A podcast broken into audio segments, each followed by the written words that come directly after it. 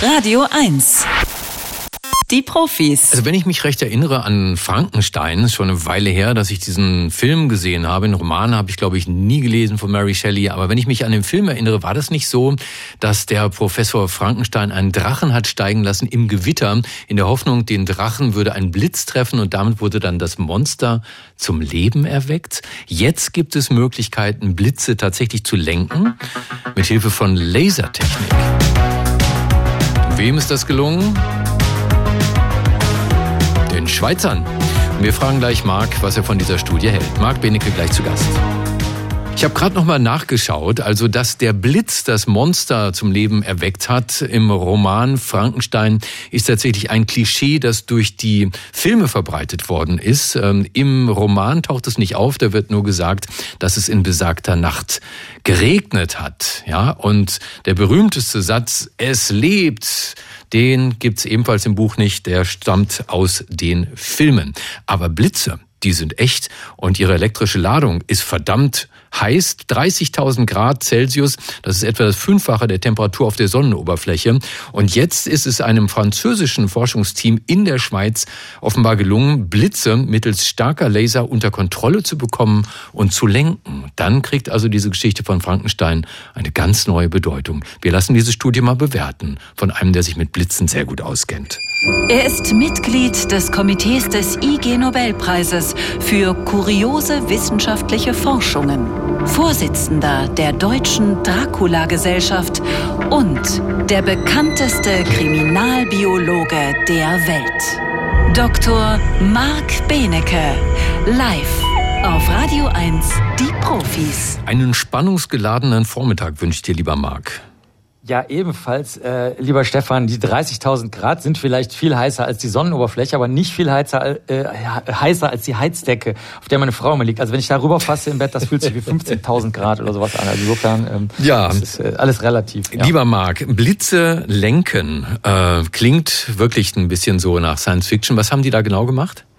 Ist mal wieder Science Fiction hier bei uns in der Sendung. Äh, manche Menschen kennen ja vielleicht, äh, haben schon von Elmsfeuern gehört, die von Schiffsmasken, oh, äh, Masten oder, oder Bergspitzen, ähm, Kirchtürmen oder aber auch bei Flugzeugscheiben ganz vorne, da wo die Piloten, Pilotinnen sitzen, da so lang flickern. Und die sorgen dafür, dass die Luft elektrisch aufgeladen, ionisiert wird und dann wird die leitfähig. Und da können dann sich zum Beispiel Blitze einfinden. Das ist schon ganz lange bekannt, ähm, äh, weil man es einfach beobachtet hat. Aber gleichzeitig ist natürlich auch bekannt, dass man, wenn man zum Beispiel einen, einen Draht in die Luft schickt, dass da auch der Blitz sozusagen einschlägt und dann bis zur Erde geleitet werden kann und die Energie auch aufgefangen werden kann unten. Also man kann wirklich beweisen, dass das irgendwas Elektrisches ist sozusagen.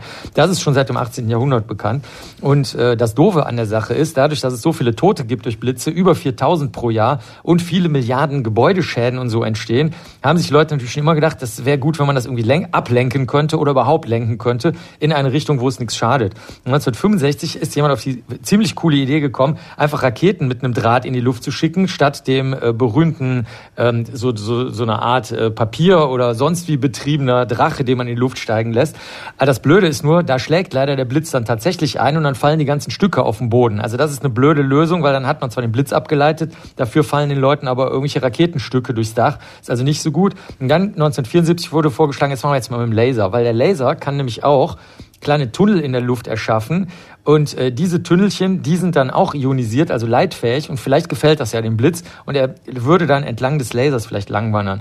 Und die Schweizer und ähm, französischen Kollegen und Kolleginnen, die sind jetzt auf einen hohen Berg gestiegen, äh, letztes Jahr, 2500 Meter hoch, haben einen Wahnsinnslaser. Ich habe ja auch so einen grünen Laserpointer für Vorträge, aber das Ding ist wirklich, da bin ich sehr neidisch. Das neun Meter lang ist nur das Gerät, also nicht der Laserstrahl, fünf Tonnen schwer. Das haben sie alles auf diesen Berg geschafft. In der Schweiz ist sowas möglich. Hm, Marc, auf die Größe so kommt aber doch nicht so an. Bitte? Auf die Größe kommt doch nicht jetzt so an, wie es immer heißt sondern auf den Umfang. Ja, der Umfang des Gerätes ist auch nicht schlecht, anderthalb Meter, also ist auch ein ordentlicher Umfang sozusagen. Und daraus haben sie dann diesen riesigen grünen Laserstrahl rausgeschossen und etwas geändert.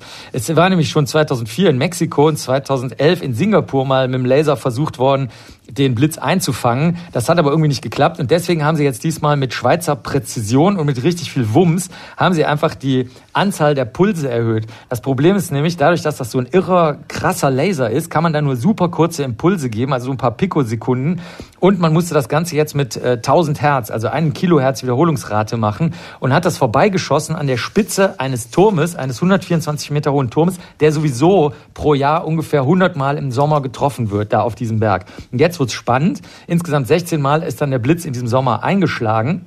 Und tatsächlich war es so, man konnte das sogar einmal fotografieren, weil da gerade der Himmel nicht so bedeckt war dass wirklich der Laser diese kleinen ionisierten Lufttünnelchen erzeugt, der Blitz dann in den Laserstrahl einschlägt mit dem Laser noch ein Stück wandert, so 50 bis 60 Meter und dann, das fand ich besonders lustig, soweit ich das auf dem Foto richtig gesehen habe, dann in den normalen Blitzableiter des Turmes einschlägt. Und so sagen die Kollegen jetzt auch, es könnte damit enden, dass man künftig einen klassischen Metallblitzableiter braucht, da dann den Laser vorbeischießt, entlang des Lasers ein Stück weit den Laserstrahl lang folgen mhm. lässt und dann schlägt es wieder den normalen Blitzleiter ein. Wäre aber auch schon mal nicht schlecht, weil dann hätte man, dann wüsste man wenigstens, wo der Blitz einschlägt. Also eine, eine schöne Kombination zahlreicher Methoden, eigentlich aus den letzten Jahrhunderten. Ja, wir wissen jetzt, dass es geht, aber niemand wird das tatsächlich anwenden, wahrscheinlich. Ne? Das ist einfach nur irgendwie, um zu gucken, ob es funktioniert.